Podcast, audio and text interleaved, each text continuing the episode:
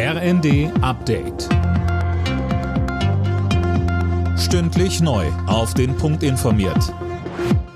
Ich bin Silas Quiring. Die zwischen Israel und der Hamas vereinbarte Freilassung der Geiseln und die damit verbundene Feuerpause verzögern sich. Das haben die israelischen Behörden jetzt bestätigt. Demnach wird die viertägige Feuerpause nicht wie zunächst geplant schon heute, sondern frühestens morgen in Kraft treten. Grund seien die nach wie vor andauernden Verhandlungen über die genauen Bedingungen. Mindestens 50 von der Hamas verschleppte Geiseln sollen freigelassen werden. Israel will im Gegenzug 150 inhaftierte palästinensische Frauen und Minderjährige freilassen.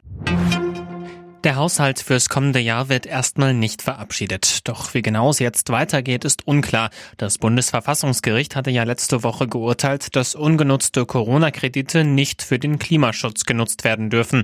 Jetzt fehlen der Ampel 60 Milliarden Euro. FDP-Fraktionschef Dörr sagte bei NTV, Wir werden weiter über den Haushalt 2024 beraten und Änderungen vornehmen, weil wir das Urteil des Verfassungsgerichts eins zu eins umsetzen wollen. Als FDP sind wir Freunde der Schuldenbremse. Umso wichtiger ist es uns, dass das sich äh, eben auch im Haushalt widerspiegelt, das, was das Bundesverfassungsgericht geurteilt hat. Politisches Beben in den Niederlanden.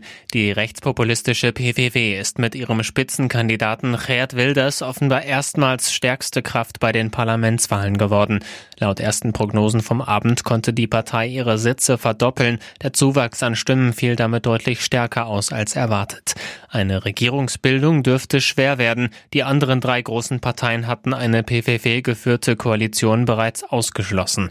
Die bisherige Regierung war im Sommer an einem Streit um die Migrationspolitik zerbrochen.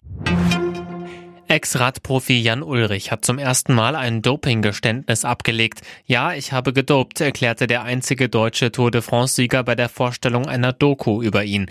Ulrich stand seit Jahren unter Dopingverdacht, hatte sich aber nie explizit dazu geäußert. Alle Nachrichten auf rnd.de